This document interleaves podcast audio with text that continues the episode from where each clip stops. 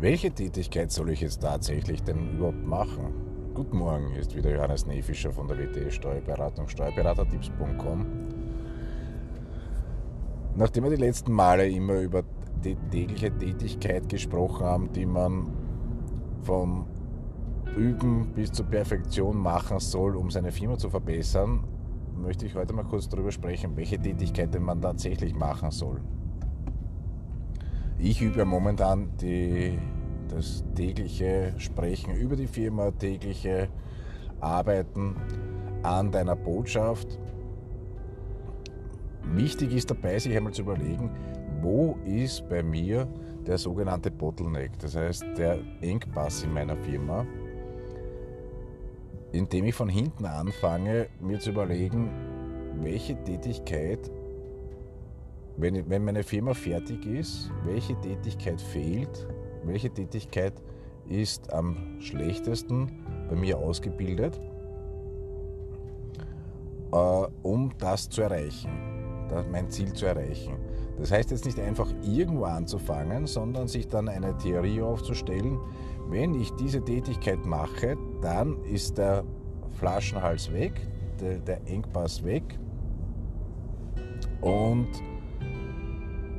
diese Tätigkeit sollte natürlich dann auch so sein, dass es so markante Auswirkungen hat, dass man wirklich sagen kann, wenn dieser Flaschenhals, mein sogenannter, weg ist, dann hat das nicht nur minimale Auswirkungen, sondern sagenhafte Auswirkungen auf die Firma und stelle das dann in Bezug äh, zu meinem Gesamtziel für die Firma. Das heißt, bis hin zu den finanziellen Zielen. Das heißt, ich stelle da ganz äh, ein Kennzahlsystem auf und sage, wenn ich täglich diese Tätigkeit mache, dann hat das Auswirkungen in den und den Bereich. Das wirkt sich dann wieder auf meine Finanzkennzahlen aus und dadurch kommt es zu einem Umsatzplus oder was auch immer.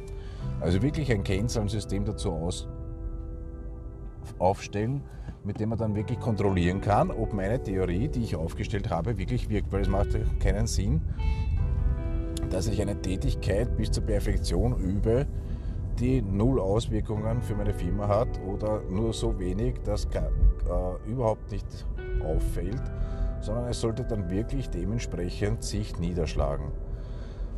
Das Problem einer ganzen Sache ist meistens nur das, dass man selbst das relativ schwer erkennt. Da eine gewisse Betriebsblindheit ist und wenn, es einem von vornherein klar wäre, das ist das, was fehlt, dann würde man es ja normalerweise sowieso machen, außer man hat eine natürliche Abneigung dagegen. Da ist immer gut, wenn ein Externer sich einmal kurz das Ganze ansieht, jemand, der das vielleicht äh, entweder schon erlebt hat oder eine Ausbildung hat in dem Bereich oder sich das Ganze einmal aus Erfahrung anschauen kann und sagt erst, bei dir ist genau das, was fehlt, üb das. Ich unterstütze dich dabei. Und dann wird das so, wie ich mir zum Thema Marketing einen Coach gesucht habe, unterstütze ich natürlich auch andere Leute auch. Also wie gesagt, das www.steuerberatertipps.com, falls ihr der Meinung seid, ich soll euch da kurz dabei helfen, einmal kurz drüber schauen. Ich habe mal jemanden genommen, der mir hilft für mein Online-Marketing, Videomarketing,